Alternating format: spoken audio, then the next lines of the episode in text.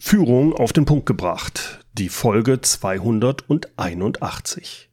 Vor kurzem hat mich mein Podcast-Kollege und Freund Olaf Kapinski für seinen hörenswerten Leben führen Podcast eingeladen. Unser Thema war die Sicht des Unternehmers auf seine erste Führungsebene oder anders formuliert, so denkt ein Unternehmer über seine direkten Mitarbeiter. Daraus ist ein spannendes Gespräch zwischen uns beiden geworden.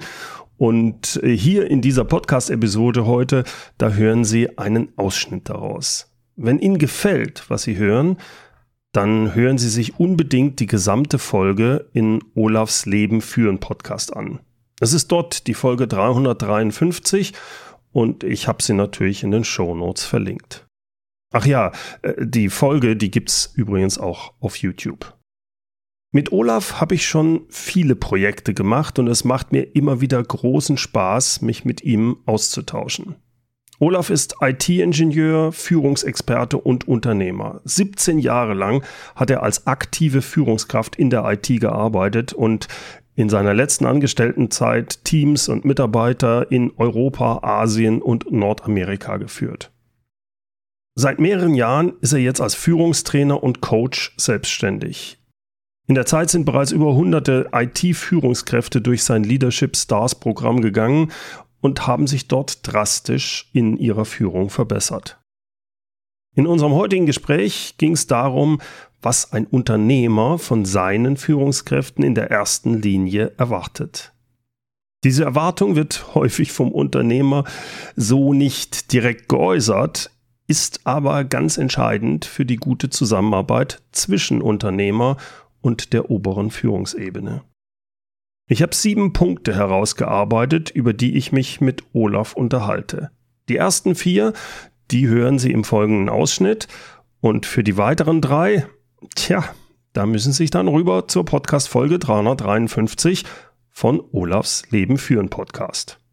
Also jetzt, los geht's mit dem Ausschnitt ist der Unternehmer, die Unternehmerin, was, was, was denkt die und der denn eigentlich? Und ich glaube, wir lassen diese, diese, diese Halbgenderei jetzt mal raus. Was denkt denn der Unternehmer über die ihm direkt zuarbeitenden Leute? Mhm. Da hast du in der Vorbereitung gleich sieben Punkte rausgegraben. Und da würde ich sagen, dann lass uns doch mal durchgehen. Und das Setup ist immer, dass du halt die Sicht des Unternehmers repräsentierst. Mhm. Gerne. So, erster Punkt, den du gesagt hast, ist Profitabilität. Ja, also mir hat mal mein Doktorvater das sehr schön gesagt. Er war auch sehr unternehmerisch unterwegs und der hat immer von seiner von seiner Mutter gesprochen, die einen kleinen Laden hatte. Die hat immer gesagt, eigentlich ist Unternehmertum ganz einfach. Jeder Mitarbeiter muss deutlich mehr einbringen, als er kostet. äh, ja. Das hört sich so banal an, ist aber ganz, ganz entscheidend wichtig, meiner Ansicht nach. Und das fällt mir immer besonders dann auf, je größer das Unternehmen, desto mehr Zwischenebenen hat man. Wenn man sich da mal wirklich genau anschaut, weil mit welchen Aufgaben und Tätigkeiten sich hochbezahlte Manager rumschlagen, dann fehlt mir eigentlich da wirklich das Verständnis für, dass das wirklich profitabel sein sollte. Und diesen Punkt würde ich auch bei einem kleinen Unternehmen immer betrachten. Da ist es noch kritischer, weil der Unternehmer genau diese Denke an den Tag legen muss, weil wenn sein Unternehmen nicht profitabel ist, hat er ein richtiges Problem. Das heißt, es geht nicht darum, die Arbeit einfach zu machen, sondern es geht darum, dass jeder mindestens das einbringt, was er kostet. Er muss natürlich noch mehr einbringen. Warum sollte man ihn sonst einstellen? Und das immer im Kopf zu haben, bei den täglichen Arbeiten, die ich mache. Es geht nicht darum, die Aufgaben zu machen, sondern es geht darum, ist es wertschöpfend. Lass uns, hier mal, lass uns hier mal eine dramatische Pause für die Zuhörerinnen und den Zuhörer machen, die jetzt in den Widerstand gehen. Nein, das müsst ihr verstehen. Wir arbeiten im Marketing, Buchhaltung, Controlling, IT. Wir haben ja gar keinen Wertbeitrag. Das ist natürlich Unsinn. Wenn das so wäre, würde ich mich als Unternehmer natürlich fragen, warum brauche ich euch dann? ja. Das ist, also, das, ist, das ist mein Punkt. Wir, wir sind auch im, im, Leadership Stars Programm immer wieder an dem gleichen Punkt. Wenn du 100.000 Euro bekommst, sieh zu, dass du mindestens 150.000 Euro verbuchen kannst, den die Firma nicht hätte an Einnahmen, wenn du nicht da wärst. Ja. Oder dass es bestimmte Sachen gibt, das kann ja auch zum Beispiel Sicherheit sein. Wenn ich mich jetzt, also äh, deine Leute sind ja sehr stark aus der IT, wenn ich mich jetzt wirklich einen Tag lang damit beschäftigt habe, damit die IT sicher ist, äh, kann man natürlich sagen, ja, das hat ja jetzt nur Geld gekostet. Ja, aber da kann ich natürlich gegenrechnen und ich sagen, ja, was wäre denn, wenn ich es nicht gemacht hätte und in zwei Monaten kracht alles zusammen? Was kostet das dann denn? Also diese Denke muss man da haben. Aber es gibt genügend Sachen in jedem Bereich, in der IT und auch sonst, wo man sagt, ja, das machen wir eigentlich immer so. Wir haben halt einmal pro Woche machen wir diese Excel-Liste und da muss ich halt eine Stunde lang mit verbringen, weil ich da irgendwas reinschreibe. Ist es wertschöpfend? Hilft das? Wo hilft das? Wenn man sagt, ja, das haben wir immer so gemacht oder weiß ich nicht genau, äh, wohin äh, das geht und äh, bla bla bla. Ne? Dann, ja, genau. Das sind so nicht wertschöpfende Sachen. Und mit der Zeit ergeben sich solche Sachen, dass man äh, so arbeitet bei vielen. Oder auch, dass ich umständlich bin, dass ich umständliche Arbeiten mache, wo man sagt, Moment, das gleiche Ergebnis hätten wir in einer Stunde erreicht. Du hast jetzt fünf Stunden gebraucht, nicht weil du besonders langsam gearbeitet hast, sondern weil du vier Umwege gegangen bist, die unnötig waren. Die hättest du dir, wenn du vorher überlegt hättest, anders gestalten können. Das, mhm. das ist auch mit gemeint. Und immer die, immer die Wertschöpfung, jetzt sprechen wir über Unternehmer, wie denkt der Unternehmer über seine Mitarbeiter, würde ich auch nach oben spielen. Hör mal, Chef, ich habe verstanden, du willst, dass ich das und das tue. Ungefähr, kostet ungefähr so und so viel und dann mal Schweigen aushalten. Wenn der dann sagt, Mann, oh ja, stimmt. Fuck, das lohnt sich wirklich nicht. Ich finde sehr gut, dass du das gesagt hast. Das ist nämlich die Kommunikation auch mit dem Unternehmer. Die werden wir später nochmal rangehen. Mhm. Aber das dem Unternehmer wiederzuspiegeln, weil er ja häufig sagt, ja, das müssen wir so und so machen. Und dann, der, dass der Mitarbeiter sagt, ja, gute Idee, kann ich mir gut vorstellen, wird uns aber so und so viel Zeit, Geld, sonst was kosten. Ähm, und dann einfach nur fragen, ist das so, ist das so gewollt von, von, von Ihrer Seite? Und schon merkt auch der Unternehmer, aha, der Mitarbeiter macht sich da entsprechende Gedanken, er denkt mit. dann kann der Unternehmer, ja, hast recht, nee, das, das sollte man anders machen, das, das, ist, das ist viel zu teuer.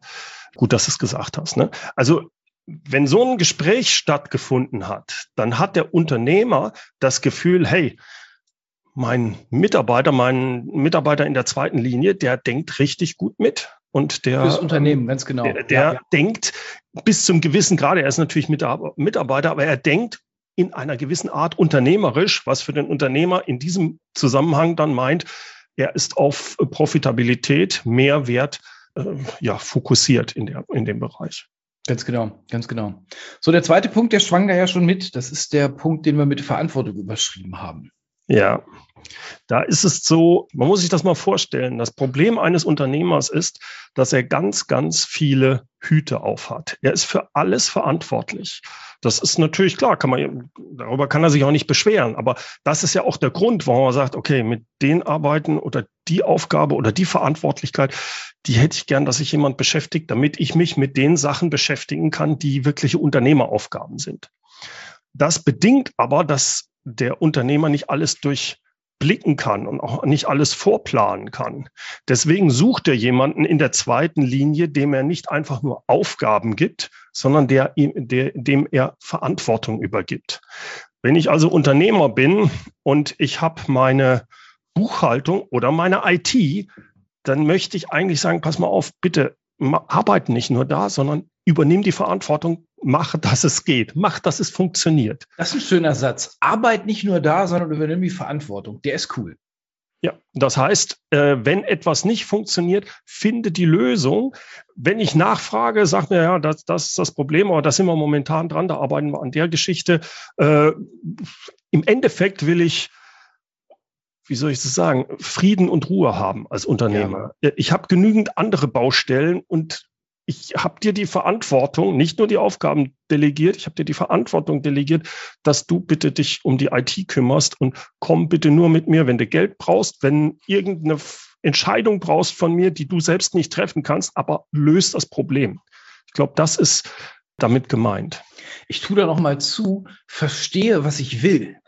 Ja. Gerade in der IT und wenn ich so drüber nachdenke und jetzt, ähm, ich habe hier gerade einen Stapel Papier, der zu meiner Hochleistungssteueragency muss, ähm, die fragen mich Zeug, da verstehe ich die Frage schon nicht. Und so viele IT Kollegen fragen Fragen, wo ich denke, der, also wenn, wenn euer Unternehmer das versteht, seid ihr selber schuld. Sehr guter Punkt, ja. Ähm, der Unternehmer muss in der Lage sein, sagen wir mal, irgendwie so eine vage Idee zu formulieren, so warum zu kiffen, was er jetzt so vorhat.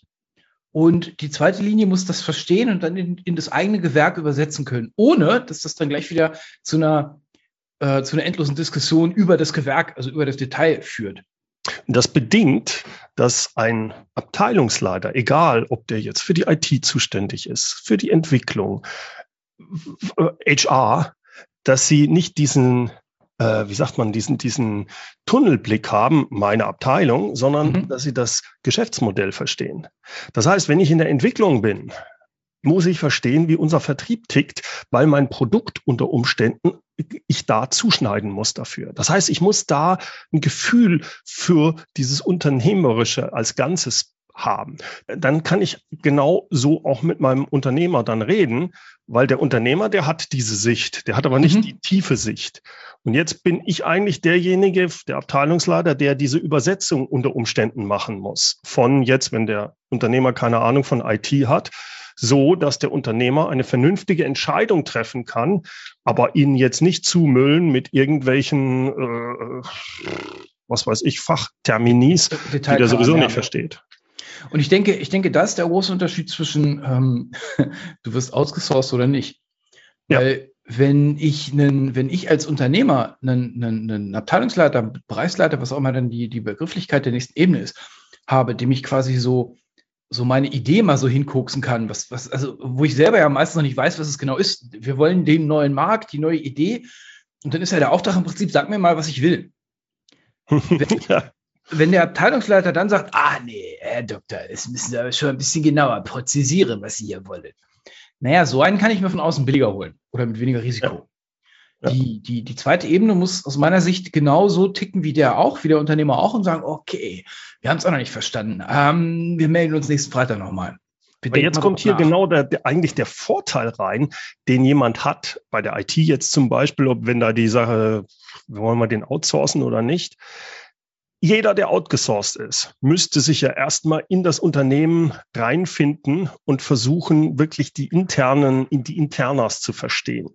Der, der aber intern im Unternehmen ist, der muss da eigentlich ein Gefühl für haben. Ja. Und das ist ein Vorteil. Und den muss er aber auch wirklich ausspielen. Und ich sehe zu viele Abteilungsleiter oder die in der zweiten Linie, die zu sehr in ihrem, äh, in ihrer Linie ne? sind mhm. und die anderen Sachen ausblenden. Damit nehmen sie sich eigentlich den Vorteil, den sie haben, gegenüber jemandem, der einfach nur von außen reinkommt. Ganz genau. Ein interner, was auch immer, Bereichsleiter kann immer bei einem anderen Kollegen reinschlendern und sagen, hör mal, das, was Chefin uns gestern an den Kopf gehauen hat, ich habe es immer noch nicht verstanden. Können wir uns nochmal darüber unterhalten? Mhm. Externer hat überhaupt keinen Zugriff auf die Wege. Bin ich, bin ich sehr, sehr bei dir. Ja. Und jetzt sind wir, im Prinzip haben wir gerade schon den, den Punkt drei mit ähm, abgefrühstückt. Und zwar hast du ihn Lösungsorientierung genannt.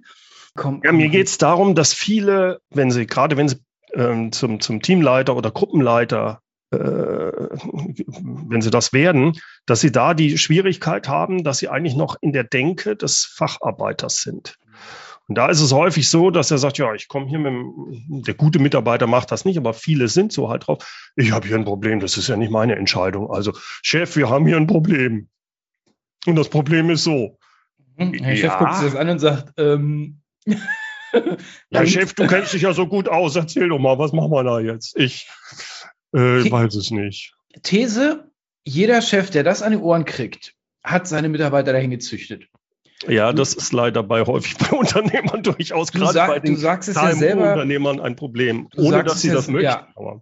Du sagst es ja selber, dass, dass jeder Unternehmer oder jeder, jede Führungskraft hat nach ein paar Jahren die Mitarbeiter, die sie oder er verdient. Ähm, und ähm, du hast ja auch selber im Podcast schon beschrieben, wie, also sag mal, deine Erfahrung in deinem ersten Unternehmen, ähm, wo der Herr äh, Doktor der perfekteste Schwingungsanalysator ja. war und die Mitarbeiter dann halt gekommen sind, oh, okay, äh, wir haben ein Problem. Ach, krieg ich hin. Krieg ich hin. Kriegen wir noch ein zweites Problem hin, das war zu einfach. Ja, genau. Wenn du, wenn du so drauf bist und äh, dann, dann brauchst du dich ja nicht zu wundern. Ne? Also von daher, ich bin sehr bei der Lösungsorientierung. Was denn, wenn der Chef das gar nicht haben will? Sondern wenn der noch so ein bisschen oldschooler drauf ist und sich darüber definiert, wie viele Drachen er so getötet hat pro Tag. Ich glaube, das ist, ähm, äh, wie soll ich sagen, ist, man nennt das so äh, eine Wachstumshürde, in der solche Unternehmen sind und vor allem solche Unternehmer. Es gibt von, ich glaube, Stefan Mehrath war das, der das sehr schön gesagt hat, wenn dein Unternehmen wächst, also für den Unternehmer, gibt es zwei Möglichkeiten. Entweder du wächst mit, geistig, mhm. akzeptierst quasi deine Rolle, komme ich gleich noch drauf, oder ihr beide geht kaputt. Also mhm. Mhm. dann lieber ja. nicht wachsen. Das kann durchaus funktionieren, wenn ich so eine, äh, einen Handwerksbetrieb habe mit vier, fünf Mann, der nicht wachsen will da läuft das. Das funktioniert auch. Irgendwann funktioniert es nicht mehr. Wenn der Handwerksmeister das Ding verkaufen will, ist es nichts wert. Wenn der Handwerksmeister ah, mhm. äh, krank wird, ist auch schlecht. Ne? Also das ist schon, das hat schon Nachteile, äh, ziemliche. Aber es kann eine Zeit lang sehr gut funktionieren. Sobald er aber wachsen will, sobald er größer wird, muss er seine Rolle anders definieren. Und das kann ich als Mitarbeiter sehr vorsichtig, wir kommen nachher nochmal auf den Punkt Fingerspitzengefühl, mhm.